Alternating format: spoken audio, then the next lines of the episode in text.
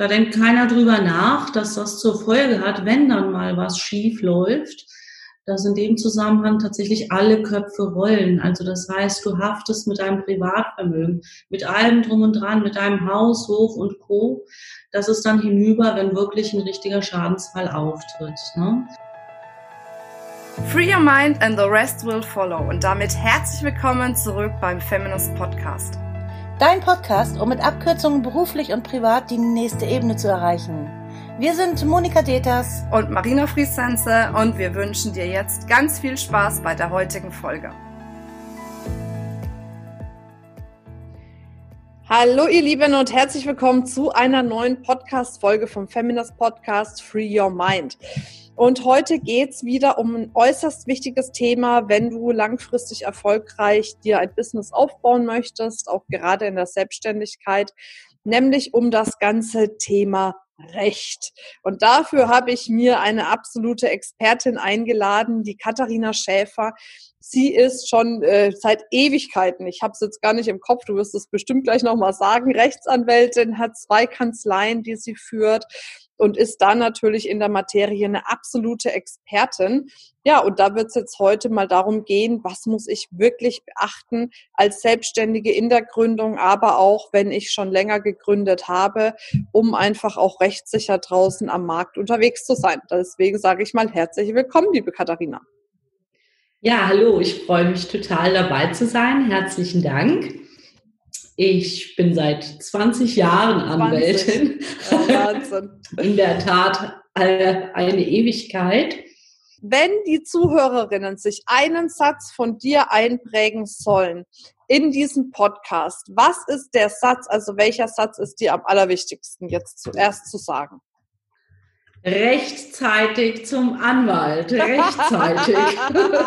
Bitte rechtzeitig. Ah, sehr schön. Okay, alles klar. Aber dann definier doch schon mal an der Stelle, was ist denn rechtzeitig oder wann ist denn rechtzeitig? Hm. Ja, meiner Meinung nach gleich zu Beginn. Es sollte schon Usus sein zu Beginn. Also wenn man sich Gedanken macht, ähm, ich möchte mich jetzt selbstständig machen, welche Rechtsform könnte das sein? Also wirklich noch vor, vor diesem Gedanken sollte man sich eine Beratung bei einem Juristen einholen, weil wenn man halt das Fundament schon falsch legt, dann kann der Bau sozusagen nicht mehr halten. Und deshalb in der Tat, wenn man den ersten Gedanken spinnt und so die ersten Modalitäten klärt, dann sollte man zum Juristen gehen und sich eine Beratung einholen, unbedingt. Okay, sehr schön. Ich dachte aber eigentlich, das macht man beim Steuerberater. Was ist denn da jetzt der Unterschied? Hm.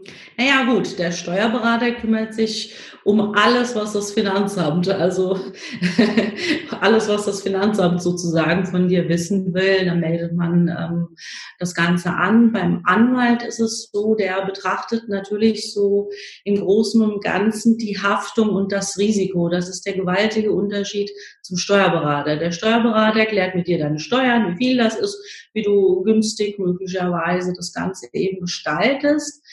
Der Anwalt, der guckt insbesondere darauf, Mensch, was hast du für eine Haftung? Welche Schadensfälle können eintreten, wenn zum Beispiel ein Produkt schadhaft ist oder solche Dinge? Was ist Garantie, was ist Gewährleistung? Aber wie gesagt, auch schon zu Beginn. Ne? Mhm. Weil wenn ich ähm, in dem Zusammenhang beispielsweise die völlig falsche Rechtsform wähle, wenn ich mich, äh, so ein kleines Beispiel wäre, wo so ziemlich niemand drüber nachdenkt, ich tue mich mit mehreren zusammen und von Gesetzes wegen bin ich eine Gesellschaft bürgerlichen Rechts, GBR. Mhm. Ja. Da denkt keiner drüber nach, dass das zur Folge hat, wenn dann mal was schief läuft, dass in dem Zusammenhang tatsächlich alle Köpfe rollen. Also das heißt, du haftest mit deinem Privatvermögen, mit allem drum und dran, mit deinem Haus, Hof und Co. Das ist dann hinüber, wenn wirklich ein richtiger Schadensfall auftritt. Ne? Und der Anwalt, der schaut halt, was hat dann das äh, Unternehmen für ein Bedürfnis, äh, wie soll das gestaltet werden, was sind die Ziele eines Unternehmens ähm, wie, wie sieht das aus für den Start-Upper? Und danach richtet sich dann eben auch beispielsweise die Rechtsform. Ne? Mhm. Liegt auch ein bisschen am Risiko wahrscheinlich, gell? Also, dass man auch ja, sich überlegt, ja. was für ein Risiko habe ich äh, mit meiner Firma. Ne? Wenn da was passiert, in, in welchem Mhm. Segment bin ich denn da überhaupt unterwegs? Ne? Ja, und ähm, das ist also nicht nur jetzt, was das Risiko angeht, also die Rechtsform, nicht nur was das Risiko angeht, eine ganz große Frage, sondern ähm, man muss sich schon überlegen, überhaupt generell in einer risikobehafteten Branche unterwegs. Ähm, denn auch beispielsweise, ähm, wenn ich jetzt äh, Geschäftspartner habe, die überlegen sich natürlich sehr genau, ob ähm, mein Schaden, wenn er denn eintritt, irgendwie gedeckt ist oder nicht. Und äh, logischerweise macht dann äh, der Geschäftspartner mit mir viel beruhigter Geschäfte, wenn er weiß, ähm, der Schaden ist gedeckt, wenn er denn entstanden sein sollte. Insofern ähm, ist es auch sehr wichtig für das Image eines Unternehmens, ähm, rechtzeitig eben Beratung sich einzuholen und nicht nur drauf loszulegen. Aber das muss ich jetzt nochmal hinterfragen, weil wenn ich jetzt zum Mhm. Beispiel eine GmbH gründe, dann hafte ich ja nur mit dem eingesetzten Kapital, also maximal 25.000. Das heißt, auch wenn ich einen Schaden verursache von 50.000, bei meinem Gegenüber kriegt der doch trotzdem dann nur 25.000. Oder habe ich da einen Fünf- Denkfehler? Ja, 25.000 ist der Anteil, das sind 50.000 bei der GmbH. Und ähm, normalerweise hat man ja bei einem Unternehmen auch zusätzlich noch eine Haftpflichtversicherung, die dann weitergehende Schäden auch nochmal abdeckt. Ne? Mhm. Wenn ich jetzt aber so ein ganz, also vielleicht verglichen mit einem Einzelunternehmen, bei dem ich dann mir um gar nichts Gedanken mache, sondern einfach äh, beispielsweise Waren aus China einkaufe, wo man dann den Hersteller niemals wieder ermitteln kann, also irgendwo im Ausland, dann äh, wissen viele nicht, dass äh, man dann im Notfall, wenn irgendetwas eben kaputt geht, defekt ist, äh, auch ein Schaden am Körper zum Beispiel und so weiter äh, entsteht, dass dann im Notfall ich eben als der Verkäufer dann in Anspruch genommen werde. Ne?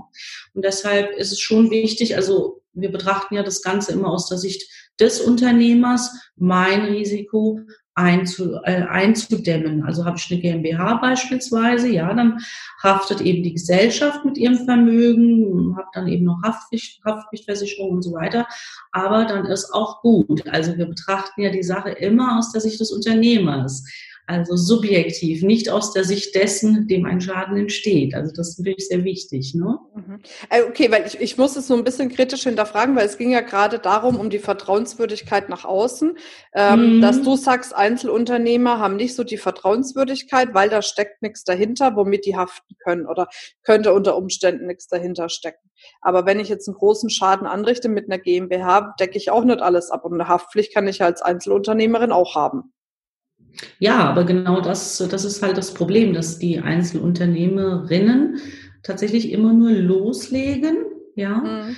ähm, dann das Unternehmen wächst, was ja üblicherweise dann der Fall ist, dann äh, mit dem Wachstum des Unternehmens unterm Strich dann eben auch ein viel höheres Risiko im Großen und Ganzen dann einfach entsteht. Also es soll ja auch ähm, durch den Anwalt sensibilisiert werden, einfach Mhm. die Probleme zu sehen. Es gibt ja auch andere Rechtsformen außer GmbH, ne, die, die, die noch weitergehen. Also, aber aus Sicht des Unternehmers muss einfach klar sein, ähm, wenn halt Schlimmes passiert und ich habe mich mit mehreren eben zusammengetan, Mhm. ohne weiter drüber nachzudenken, dann ist eben auch das Vermögen futsch. Ne? Das ist so ein bisschen der Punkt. Ne? Mhm. Und äh, bei der GmbH zum Beispiel ist, ist es durchaus für den Geschäftspartner ähm, schon mal was ganz anderes. Wenn ich 50.000 Euro im Hintergrund habe, die haften, ist das schon mal ganz was anderes als nichts. Ne? Aber warum hast du 50.000? Also wir galoppieren. Ja, aber ich muss ja, also entschuldige, ich muss das jetzt nochmal wirklich hinterfragen, weil ich glaube auch draußen, die sich mit der GmbH beschäftigt haben, haben vielleicht dieselben Fragezeichen, die sie einfach nur verstehen wollen. Ähm, wenn ich jetzt hergehe und sage, ähm, ich gründe eine GmbH, also habe ich Mhm, zumindest mit mhm. meiner Steuerberaterin besprochen, muss ich auf jeden Fall die erste Einlage 12.500 machen und dann auf 25 im Laufe der Zeit aufstocken. Aber die 12.500 muss ich nachweisen. Wie, wie, was ist das denn mit den 50.000? Das habe ich noch nie gehört. Die Gesamtsumme. Also normalerweise, wenn du zwei Gesellschafter hast, hast du dann im ach weiteren... so, ach du meinst, so. wenn man zu zweit eine GmbH Genau, gründet. genau. Aber genau, könnt, genau. du könntest doch auch zu zweit eine GmbH gründen und jeder zahlt zwölfeinhalb. Nee, deine Einlage letztendlich sind jeweils 25. Ah ja, okay, alles klar, habe ich verstanden. Mhm. Ah, okay, weil das war, das ja, darüber bin ja, ich jetzt okay. gerade echt gestolpert, deswegen. Und ich dachte, bevor wir das jetzt so stehen lassen, das müssen wir unbedingt noch klären. Das Ja. heißt, du meinst jetzt ausgehend von der GBR, wenn sich mehrere zusammentun, ist es besser, wenn sie eine GmbH gründen wegen der Haftung, dann hat man schon mal 50.000 Einlage mindestens, Ja, weil beide ja, 25. ja, okay, ja. verstanden, alles klar. Das ist natürlich jetzt auch sehr, sehr schwierige juristische Materie. Insofern, also so zu, zu, der, zu der Gründungsform würde ich einfach nochmal äh, sagen wollen, dass natürlich der juristische Berater dazugezogen werden sollte, damit der Unternehmer sein Augenmerk letztendlich auf seine Idee, auf sein Können, auf die Umsetzung eben legt und sich gerade um diese Dinge jetzt eher weniger Gedanken machen sollte. ne? Das ist so ein bisschen der Punkt, weshalb der Anwalt von Anfang an einfach dabei sein sollte. Und im Weiteren darf man natürlich nicht vergessen, wenn ein Unternehmen wächst, brauchst du Verträge, brauchst du AGBs, ne? Darüber, ja, machen sich auch nicht so richtig viele Gedanken. Und äh, die meisten Klienten, die dann in diesem Zusammenhang kommen, die stecken dann irgendwo mittendrin in dem Prozess und hätten also sehr viel auch vermeiden können von Anfang an. Also Stichwort Abmahnung, der Horror im Grunde genommen, ne, der dann entsteht. Du kriegst plötzlich eine Abmahnung, nicht nur, dass du jetzt als Laie, wenn das dir ins Haus flattert, Herzflimmern bekommst, sondern äh, ja, musst erstmal natürlich schauen, es, es, es sieht dann immer übel aus und es ist ja auch eine Androhung dran, das zu unterlassen und wenn du es nicht unterlässt, dann musst du die und die Summe zahlen und ähm, ja, es gibt, gibt durchaus auch Klienten beziehungsweise Mandanten, die legen das erstmal zur Seite, vergessen das, ja, und dann äh, plötzlich stehen sie ruckzuck vor Gericht und haben da riesen Summen teilweise. Mhm, ne? mhm, ja. Also zum Thema Impressum und diese Homepage, ne, was, was da alles eben dann so äh, an, an Problempunkten dann entsteht. Ne? Also das heißt, wichtig ist, sich da eine gute Beratung zu holen für auf jeden Fall jetzt Homepage-technisch mal, falls ich Dinge über die Homepage verkaufe, AGB, ne, dann Impressum, Datenschutz. Und Genau, da sagst genau. du, ist es auf jeden Fall mit einem Anwalt am besten, weil ich glaube, viele werden sich jetzt denken, na ja, das gibt ja jetzt diese Online-Portale, da kann ich ja mal was eintragen und dann kriege ich das ausgedruckt, standardmäßig. Mhm, Ähm, mhm. ich glaube aber, das ist nicht äh, die Lösung, ne? Nein, das Problem ist natürlich, äh, erstmal so auf den ersten Blick kannst du ja deine Website ganz schnell selbst erstellen. Du hast das Baukastensystem, du kannst ähm, äh, kostenlose Vorlagen nutzen, das ist erstmal total schön, ja. Aber da gibt's äh, den, den, den ganz äh, bösen Paragraphen 12 äh, BGB, also Bürgerliches Gesetzbuch, der schützt schon mal das Namensrecht, ja. Und äh, Du darfst beispielsweise keine Domain wählen, die irgendwie auch nur im entferntesten Markennamen eines Unternehmens irgendwie enthält. Ähm, denn gerade, gerade im Bereich des Markenrechtes kann es unglaublich teuer werden und die Gerichte setzen immense Streitwerte an der Stelle fest. Oder wenn du jetzt deine Webseite gestaltest, ähm, dürfen deine Inhalte eben gerade nicht Urheberrechte verletzen. Und da wäre so mein Tipp, also insbesondere wenn du eine Agentur beispielsweise mit der Homepage beauftragst, da achten ganz wenige drauf, dann solltest du unbedingt darauf achten, dass der Auftrag, den du da erteilst, also dein, dein Dienstleistungsvertrag, ähm, dich unbedingt von Schadensersatzansprüchen Dritter freistellt, falls die Agentur nämlich selbst irgendwelche Rechtsverletzungen äh, begeht, indem sie einfach irgendwelche Bilder benutzt. Ne? Also der Weg verfolgt, ja Mhm. dann dich zurück zu deinem Namen, weil wie wir jetzt alle wissen, glaube ich, wenn wir selbstständig sind, äh, gab es Tausende von Abmahnungen, also ganze Anwaltskanzleien sind damit beschäftigt, ähm, wegen Verstößen gegen das Wettbewerbsrecht, wenn du beispielsweise deine, deine Impressumspflicht nicht nachkommst. Ne? Impressum, absolut wichtiges Stichwort. Ähm, das äh, braucht jeder dann auf seiner Website, wenn es nicht privat ist. Und ähm, da müssen halt so bestimmte Dinge drinstehen, wie eben erstmal ganz einfach natürlich dein Name, Vorname ne, des Betreibers, deine Anschrift, dass es halt schnell verfügbar ist. Logischerweise, auch das war in, in, in allen Medien, die DSGVO, die kann man sich ja mittlerweile doch an verschiedenen Stellen zusammenschustern. Aber ähm, es ist äh, generell wichtig zu wissen, dass ähm, eine eigene Homepage zu erstellen ist echt super einfach und technisch auch super einfach möglicherweise. Aber ein Anwalt würde ich drüber gucken lassen, weil das halt eine richtige Kostenfalle ist an der Stelle. Also es gibt Anwaltskanzleien, die durchforsten das Internet ähm, um dann eben Abmahnungen zu, mhm. zu schreiben, zu stellen, dir zuzuschicken. Ja. Das ist sehr lukrativ. Das, also dieses Geschäft ist sehr lukrativ, ja. Es gibt noch ein anderes lukratives Geschäft und das spielt ein bisschen da rein, was du gerade erzählt hast. Das würde ich gerne nochmal aus eigener Erfahrung erzählen. Äh, gerade ja. auch das Thema, es gibt wirklich Fotografen, die machen Geld damit, dass sie vermeintlich kostenfreie Bilder im Internet anbieten und dann im mhm. Kleingedruckten steht die Bedingung, ab wann es kostenfrei ist und es ist dann oft so klein gedruckt, dass es keiner sieht. Und das ist ja. tatsächlich bei uns mal passiert. Deswegen ist dieser Hinweis, wenn, auch wenn du es über Dritte machst, sich absichern zu lassen, echt gut, mhm. weil wir haben das Bild nicht rausgesucht, sondern einen Dritten, den wir beauftragt haben. Ja. Der hat es dann genutzt für unsere Landingpage. Wir haben dieses Bild dann auch genutzt, um, um Posts zu erstellen für Facebook und so weiter und so fort. Mhm. Haben diese Posts dann noch unseren Affiliate-Partnern zur Verfügung gestellt und schwuppsdiwupps wurde aus so einem kleinen Ding irgendwie, ich glaube insgesamt yeah. drei oder 4.000 Euro, weil ich für alles gezahlt habe, für die Homepage, für die Nutzung der Posts, dafür, dass ich es weitergeleitet habe ja, an die Affiliate-Partner. Ja. Und dadurch, dass ich das eben nicht hatte, ne, mit diesem, dass der Dritte dann zur Haftung gezogen wird, habe das schon ich geblecht. Ne? Also da ja. muss man wirklich, wirklich, wirklich aufpassen und nicht nicht dran sparen. Und da gibt's ja auch mittlerweile Haftpflichtversicherungen, die genau solche Fälle auch absichern. Also wenn mhm. ihr da äh, mal schaut, vielleicht als kleinen Tipp, die Exali zum Beispiel ist da drauf ähm, spezialisiert. Das verlinken wir gerne in die Show Notes. Da könnt ihr euch mal erkundigen, weil es nicht so viele Versicherungen gibt, die diesen ganzen Webbereich quasi ne, und dieses ganze Webmarketing mit versichern. Ne? Ja, ja.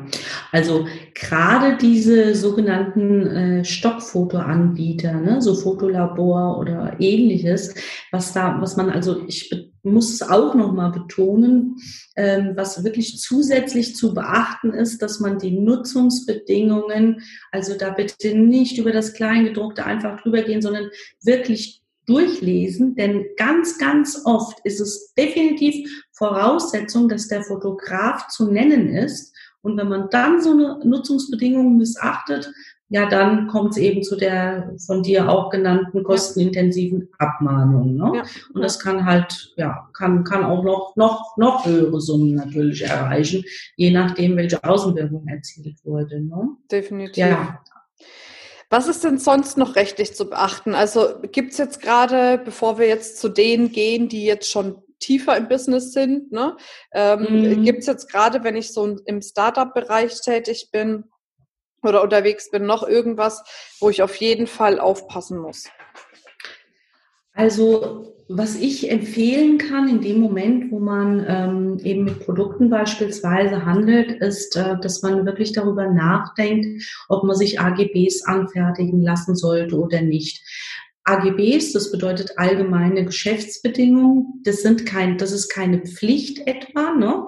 wie mhm. viele meinen. Also ich muss das nicht unbedingt haben, sondern es ist eine freiwillige Möglichkeit, bestimmte Teile von Verträgen zu standardisieren, damit man quasi nicht jedes Mal, jedes Mal neu ähm, das aushandeln muss. Ob du jetzt halt in, in deinem Unternehmen ähm, AGBs, also allgemeine Geschäftsbedingungen brauchst oder nicht, hängt von der Frage ab, äh, welche Dienstleistung du anbietest, welche Produkte du vorhast eben zu vermarkten und wie du halt deine Verträge gestalten möchtest. Man kann generell sagen, je größer die Anzahl deiner Kunden, ähm, desto stärker üblicherweise die Standardisierung, desto sinnvoller ist es, sich äh, AGBs anfertigen zu lassen.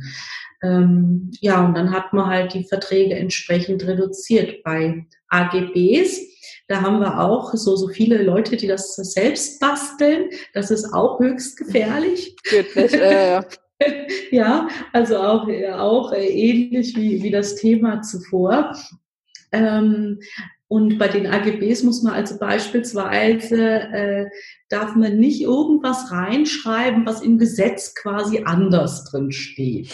Also wenn jetzt, also besonders, manche sind halt ganz super schlau und formulieren quasi das Gesetz um und machen dann für sich die Verträge besonders günstig. Das geht nicht. Also wenn ich die AGBs nehme und dann sagst, so jetzt ähm, jetzt verkürze ich mal hier die Gewährleistungsfrist, es gefällt mir gar nicht, wie das im Gesetz drin steht, ähm, dann hat diese AGB keine Geltung. Also das Gesetz steht quasi wie so eine Krone in der Hierarchie über allem drüber. Und mhm. immer wenn eine AGB unwirksam ist, aus welchen Gründen auch immer, dann gilt immer das Gesetz. Ja?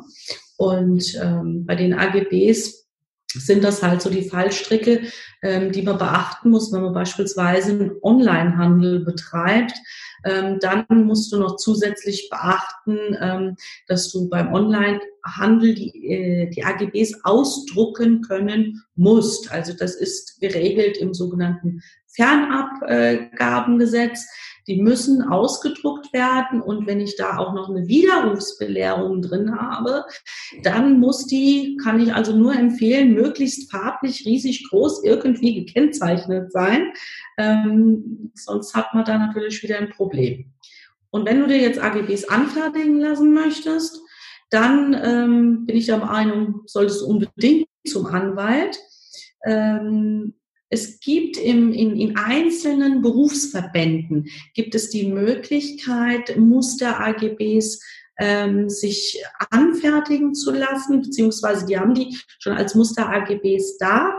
Wenn man da also in so einem Berufsverband Mitglied ist, da kann man nachfragen, da könnte man gegebenenfalls als Start-Upper eben doch einiges an Geld sparen. Mhm. Aber AGBs gehören halt ebenso wie Verträge ja zum Definitiv. Business dazu. Also da muss ich auch sagen, das ist auch wirklich wichtig und gerade äh, sich zu überlegen, mit wem arbeite ich, arbeite ich ausschließlich mit Geschäftskunden, dann ist natürlich eine Widerrufsbelehrung nicht notwendig, weil Geschäftskunden, wenn die einen Vertrag abschließen, haben sie ja kein Widerrufsrecht. Mhm. Aber wenn mhm. ich mit Privatkunden zusammenarbeite und das ist was, das ist ganz wichtig, also du sprichst mir echt aus dem Herzen, weil ich viele dieser Fehler auch gemacht habe. Ich habe zwar schön mir vom Anwalt AGB machen lassen, aber nie über Widerruf nachgedacht und dann war es das erste erste ja. Mal, dass eine Privatkundin bei uns was gebucht hat und dann letzten Endes stornieren wollte. Wir haben ihr natürlich keine AGB gegeben und damit hat sie ja ein Jahr und 14 Tage Rücktrittsrecht. Ne? Deswegen ja. er dann angetreten. Ah ja, und ich meine, ja, ja. ich meine, mich hat das 5000 Euro gekostet. Ne? Und ja, das ist, das muss man sich einfach vor Augen halten und dann, was kostet so eine Widerrufbelehrung zu machen? Das kostet ein paar Euro. Das ist ja kein, kein riesen Ding oder sowas. Und das dann ins Verhältnis zueinander zu setzen, ist einfach total wichtig. Oder generell vielleicht mal die Information, eine Beratung bei einem Anwalt, eine Erstberatung kostet maximal 220 Euro zuzüglich der Mehrwertsteuer. Wenn ich eine solche Beratung, also maximal, es kann auch wesentlich günstiger mhm. sein. Ja, es kommt immer auf den Wert der Sache an, aber ich nenne mal die Maximalsumme, die liegt in dieser Größenordnung. Dieser Betrag wird üblicherweise, wenn es dann weitergeht, eben auch angerechnet. Natürlich, ähm, das ist so gesetzlich geregelt im Rechtsanwaltsvergütungsgesetz. Also ich sage mal so, hättest du vielleicht dir eine Beratung geholt zur richtigen Zeit, nämlich zum Anfang, da hättest du sowohl die vorhin genannten 4000 als jetzt auch dann die 5000 gespart. Das wäre viel, viel billiger gewesen. Ach, ich sag's dir nur, da können wir noch ein paar Nullen dranhängen. ja, aber schön Urlaub machen können. Ne? Ja, aber genau aus dem Grund ist mir dieser mhm. Podcast auch so wichtig, weil es reicht ja, ja wenn ich die Fehler gemacht habe, dann kann ich ja zumindest meine Community aufklären, ob sie dann die Fehler nochmal machen wollen. Das ist, liegt dann nicht mehr in meiner Hand, ne? aber ja, genau. ich habe zumindest die Möglichkeit gegeben. Und dasselbe ist tatsächlich einfach auch, dass man sich bewusst sein muss, wenn ich als Geschäftsperson einen Vertrag abschließe, dann ist der gültig, dann komme ich da auch nicht mehr raus. Ne? Ja, ja. So. Und ja, das ist ja. auch ganz, ganz viel nicht bewusst. Die unterschreiben mal schnell was oder kaufen mal schnell was oder buchen mal schnell was. Und dann sagen sie drei Tage später, ach, jetzt habe ich mit meinem Mann geredet, jetzt geht's doch nicht mehr. Ne? So ja. nach dem Motto. Ja, und dann hat man aber einen Vertrag letzten Endes ja, geschlossen. Und das ist echt wichtig auch zu wissen. Ne? Ja, und auch, auch äh, aus der umgekehrten Perspektive als Unternehmerin, wir neigen ja dazu, wir Frauen auch sehr oft dieses Kleingedruckte gar nicht lesen zu wollen. Ne? Also wir unterschreiben dann eher ganz schnell und haben dann plötzlich ein, äh, weiß was ich, mehrjähriges Abo an der, an der Backe oder sowas. Ne? Also sowas mhm. passiert auch ganz schnell. Also deshalb ähm, doch mal genau, A, genauer hingucken. Mir kommt es also wirklich darauf an, dass äh, unsere Zuhörerinnen sensibilisiert werden, dass es diese Probleme gibt, dass sie wissen, Mensch, also Anwalt kostet mich jetzt auch kein Vermögen, dass ich mir jetzt diesbezüglich Rat einhole und wenn ich mir wirklich was ausarbeiten lassen will, dann ist das ja für Jahre gültig. Ne? Ja. Das ist ja jetzt nicht nur so eine Eintagsfliege. Und wenn ich also an der falschen Stelle spare, habe ich es einfach ganz woanders wieder dranhängen. Und ich habe wirklich so viele Klienten, die ähm, kommen mittendrin oder am Ende, wenn es bis schon gar nicht mehr geht. Ne? Und da jedes Mal denke ich, Mensch, wärst am Anfang gekommen, da hätte man das ganz anders in den Griff kriegen können, als jetzt über einen ellenlangen Prozess eben, ne? was halt auch noch ja. viel, viel mehr kostet als das, was du genannt hast. Ne? Ja, ja, ja.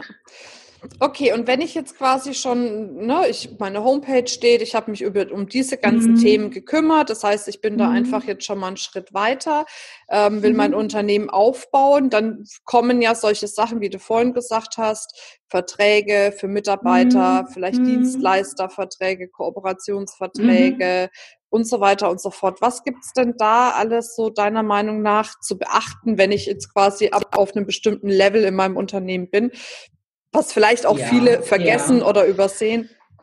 Ja, also ähm, was wirklich äh, sehr wichtig ist, denke ich, wenn ich auf dem Punkt angekommen bin, dass ich über Mitarbeiter nachdenke, denn auch da ähm, schätzen viele so ein bisschen die Sachlage falsch ein.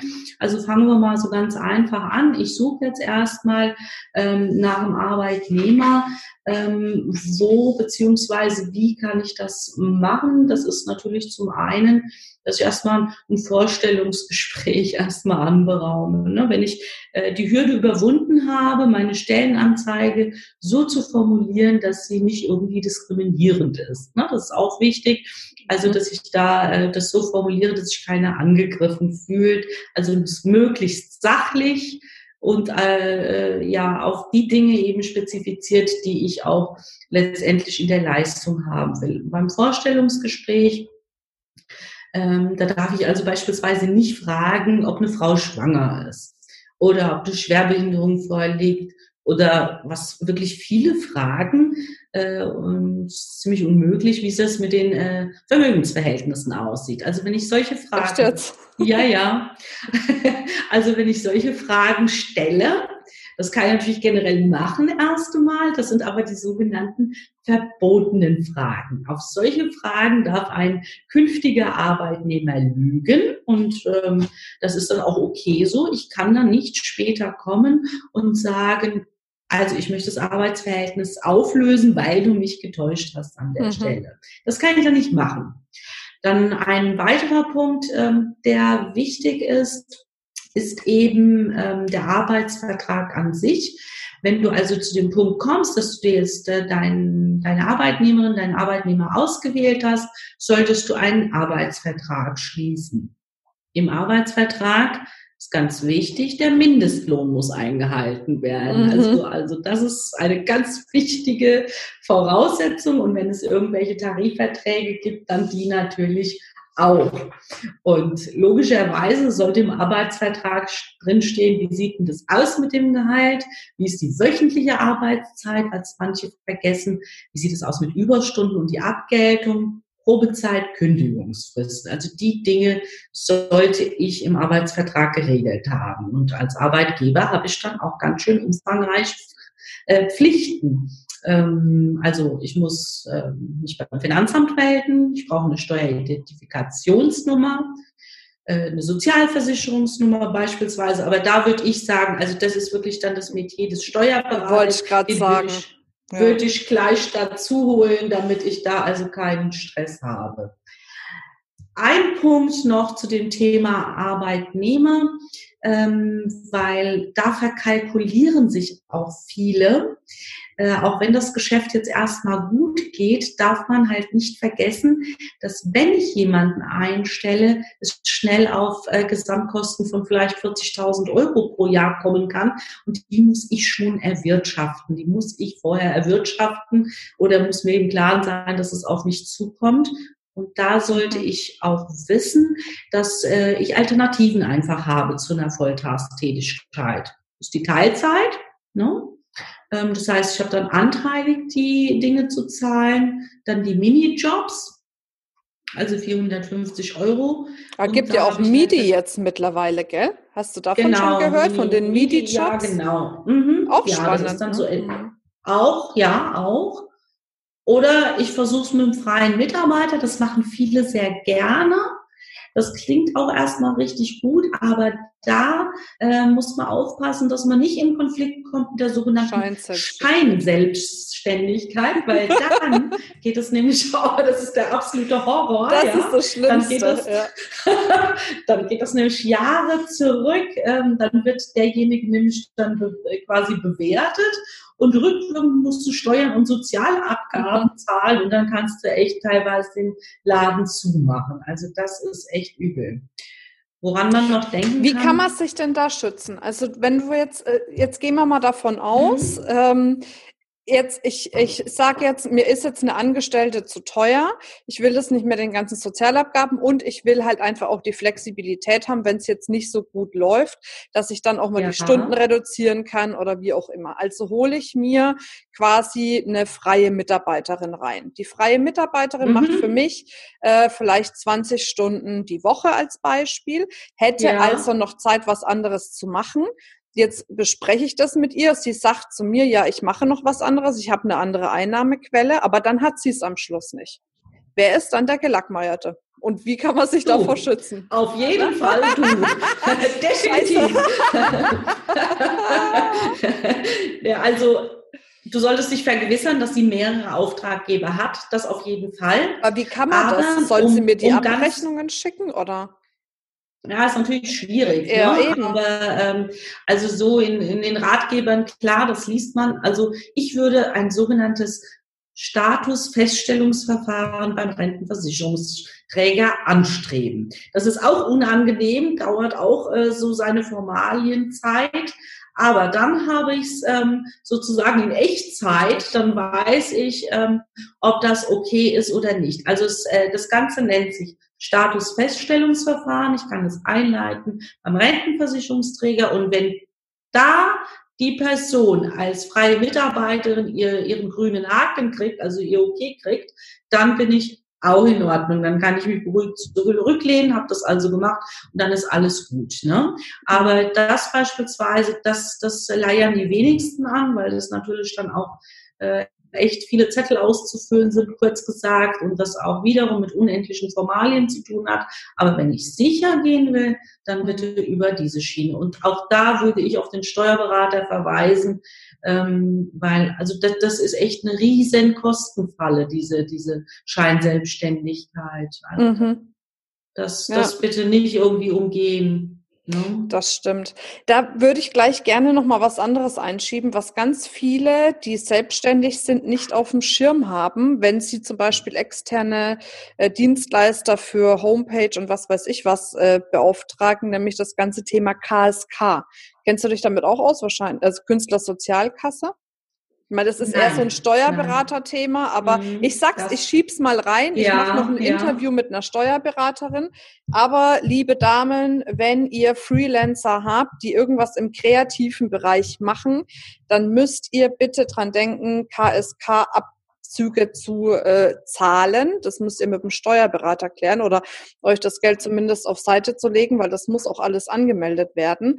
Das gilt dann quasi, wenn die komplett frei sind. Ne? Also wenn die jetzt ja. angestellt sind, dann zählt das jetzt nicht mehr und nebenher was machen. Aber wenn die komplett frei sind, dann müssen da die Abgaben an die Künstlersozialkasse gezahlt werden.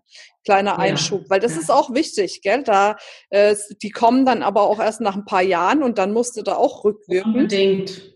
Ne, so zum Beispiel jetzt, was weiß ich, wir hatten ja die Mozzi Mabuse bei uns, ne? Wenn die ja. kriegt, dann zahlst du nochmal 10 Prozent, glaube ich, sind Ich bin mir nicht ganz sicher, aber ich glaube 10 Prozent KSK-Abzüge.